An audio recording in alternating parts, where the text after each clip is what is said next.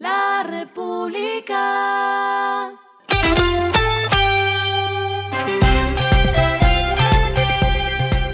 Al final de la jornada, esto es lo que debes saber sobre el comportamiento de los negocios, las finanzas y la economía.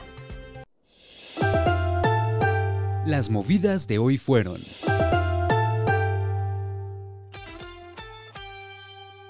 La Junta Directiva de Empresas Públicas de Medellín, EPM, presidida por el alcalde Daniel Quintero, le solicitó a Milicon, empresa encargada de la administración de Tigo Une, que presente de manera inmediata un informe sobre la situación financiera de la compañía a la Superintendencia de Industria y Comercio, de Sociedades y Financiera, así como al Ministerio de las TIC. El alcalde Quintero manifestó que Tigo Une tiene un patrimonio de 500 mil millones de pesos al 31 de diciembre y se han registrado pérdidas significativas en años anteriores. Además de una capitalización por 750 mil millones de pesos, Milicon solicitó autorización para un crédito de 860 mil millones de pesos.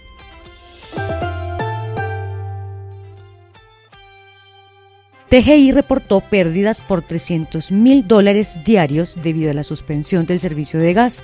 Desde hoy se empezó a restablecer este servicio de forma gradual en Manizales, Cali, Cartago, Palmira, Armenia y Pereira.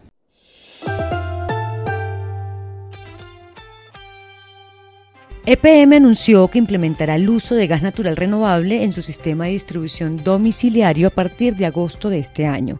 Esta medida forma parte de la búsqueda de fuentes de energía alternativas en el país.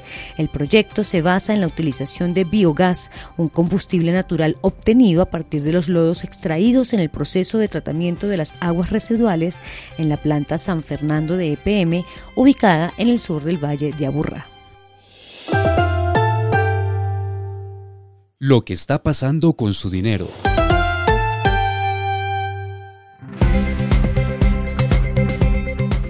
El Congreso aprobó la ley Dejen de Fregar, una iniciativa que solo tiene pendiente la firma del presidente Gustavo Petro para entrar en vigencia. Su objetivo, limitar las llamadas incómodas que le hacen las entidades bancarias. La norma tiene dos ejes. Uno, limitar los horarios en los que las personas puedan recibir las llamadas de empresas del sector financiero y de comercio en general, pero también la coordinación del registro de números excluidos, en el que se inscribirán los consumidores que no deseen recibir llamadas, mensajes, correos o cualquier otro tipo de contacto de carácter comercial o publicitario. Es así como solo estará permitido que las personas reciban llamadas entre las 7 de la mañana y las 7 de la noche de lunes a viernes y los sábados de 8 de la mañana hasta las 3 de la tarde.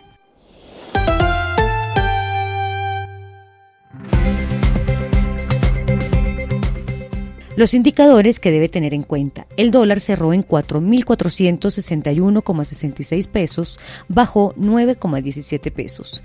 El euro cerró en 4.776,43 pesos, bajó 20,10 pesos. El petróleo se cotizó en 72,77 dólares el barril. La carga de café se vende a 1.805.000 pesos y en la bolsa se cotiza a 2,22 dólares. Lo clave en el día.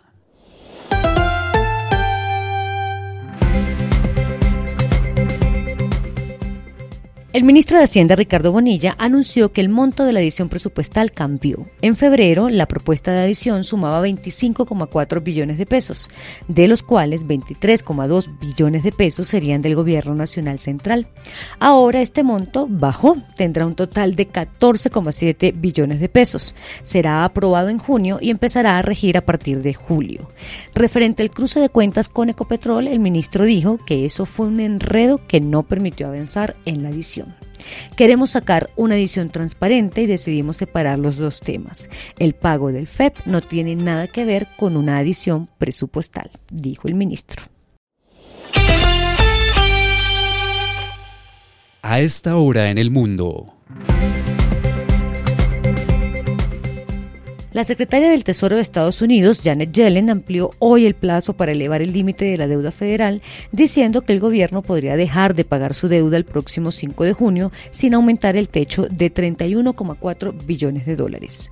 Mientras se hacía este anuncio, el presidente de la Cámara de Representantes de Estados Unidos, Kevin McCarthy, dijo que se habían logrado avances en las negociaciones celebradas el jueves por la noche con el objetivo de alcanzar un acuerdo para elevar el techo de deuda.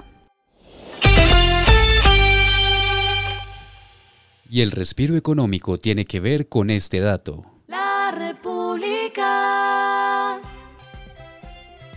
La plataforma de redes sociales TikTok está probando un chatbot de inteligencia artificial que puede conversar con los usuarios sobre videos cortos y ayudarles a descubrir contenidos. Watchful Technology, con sede en Israel, dijo que encontró el chatbot de inteligencia artificial apodado Taco en algunas versiones de la aplicación TikTok en los dispositivos móviles de Apple. La República. Y finalizamos con el editorial de mañana. Alimentos en vez de banca, salud y pensiones. Algo está pasando cuando los inversionistas prefieren negocios de alimentos que los que tienen que ver con banca, salud y pensiones, una lección que deja el juego de las OPA. Esto fue Regresando a casa con Vanessa Pérez.